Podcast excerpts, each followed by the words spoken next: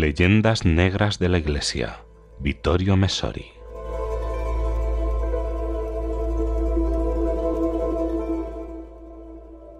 Como ejemplo clamoroso y actual del olvido o manipulación de la historia, como señal de una verdad cada vez más en peligro, pensemos en lo que ha ocurrido a la vista de 1992, el año del quinto centenario del desembarco de Cristóbal Colón en las Américas. Ya hemos hablado ampliamente de ello. Aquí nos limitamos a examinar un aspecto concreto de ese acontecimiento.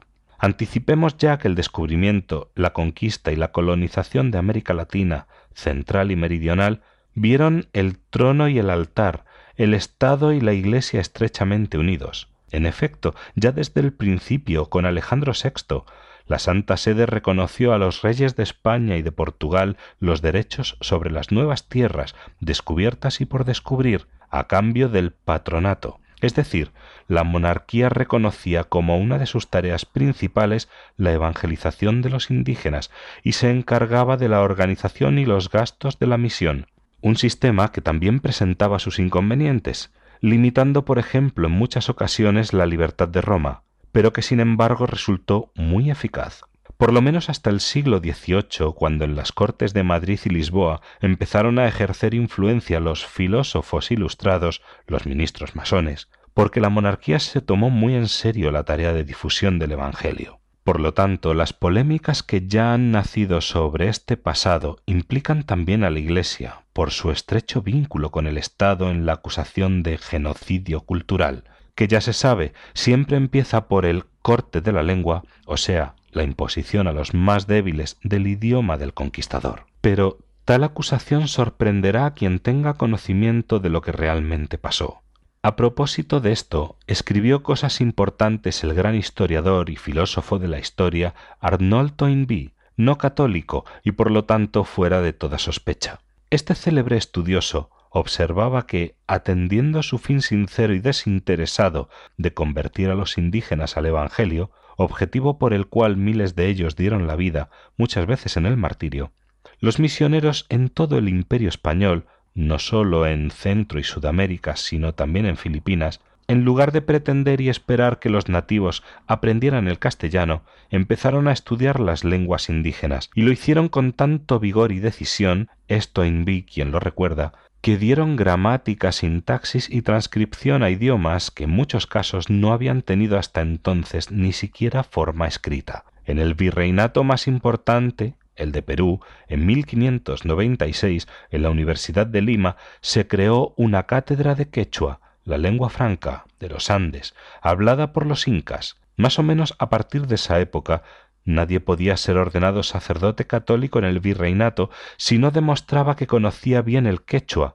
al que los religiosos habían dado forma escrita. Y lo mismo pasó con otras lenguas, el náhuatl, el guaraní, el tarasco. Esto era acorde con lo que se practicaba no solo en América, sino en el mundo entero, allá donde llegaba la misión católica es suyo el mérito indiscutible de haber convertido innumerables y oscuros dialectos exóticos en lenguas escritas dotadas de gramática, diccionario y literatura, al contrario de lo que pasó por ejemplo con la misión anglicana, dura difusora solamente del inglés. Último ejemplo, el somalí, que era lengua solo hablada y adquirió forma escrita, oficial para el nuevo Estado después de la descolonización, gracias a los franciscanos italianos. Pero como decíamos, son cosas que ya debería saber cualquiera que tenga un poco de conocimiento de la historia de esos países.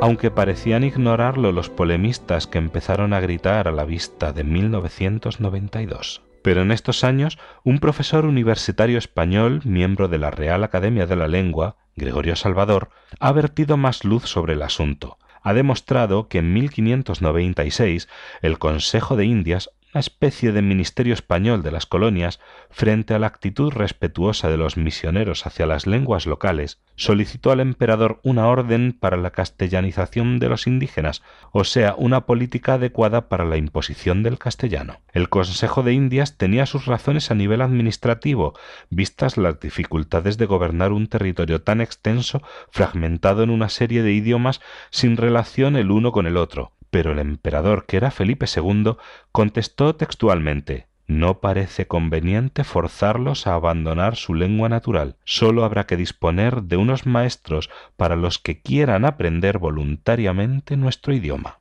El profesor Salvador ha observado que detrás de esta respuesta imperial estaban precisamente las presiones de los religiosos, contrarios a la uniformidad solicitada por los políticos. Tanto es así que precisamente a causa de este freno eclesiástico, a principios del siglo XIX, cuando empezó el proceso de separación de la América española de su madre patria, sólo tres millones de personas en todo el continente hablaban habitualmente el castellano. Y aquí viene la sorpresa del profesor Salvador. Sorpresa, evidentemente sólo para los que no conocen la política de esa revolución francesa que tanta influencia ejerció, sobre todo a través de las sectas masónicas, en América Latina. Es suficiente observar las banderas y los timbres estatales de este continente, llenos de estrellas de cinco puntas, triángulos, escuadras y compases. Fue en efecto la Revolución francesa la que estructuró un plan sistemático de extirpación de los dialectos y lenguas locales,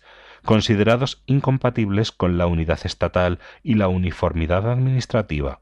Se oponía en esto también al Ancien Régime, que era, en cambio, el reino de las autonomías también culturales, y no imponía una cultura de Estado que despojara a la gente de sus raíces para obligarla a la perspectiva de los políticos e intelectuales de la capital.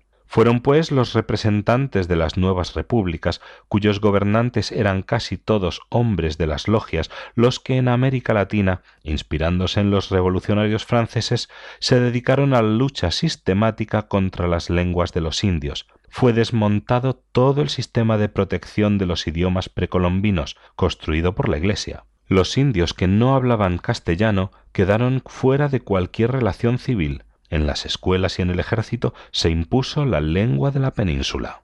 La conclusión paradójica, observa irónicamente Salvador, es esta. El verdadero imperialismo cultural fue practicado por la cultura nueva, que sustituyó la de la antigua España imperial y católica, y por lo tanto las acusaciones actuales de genocidio cultural que apuntan a la Iglesia hay que dirigirlas a los ilustrados.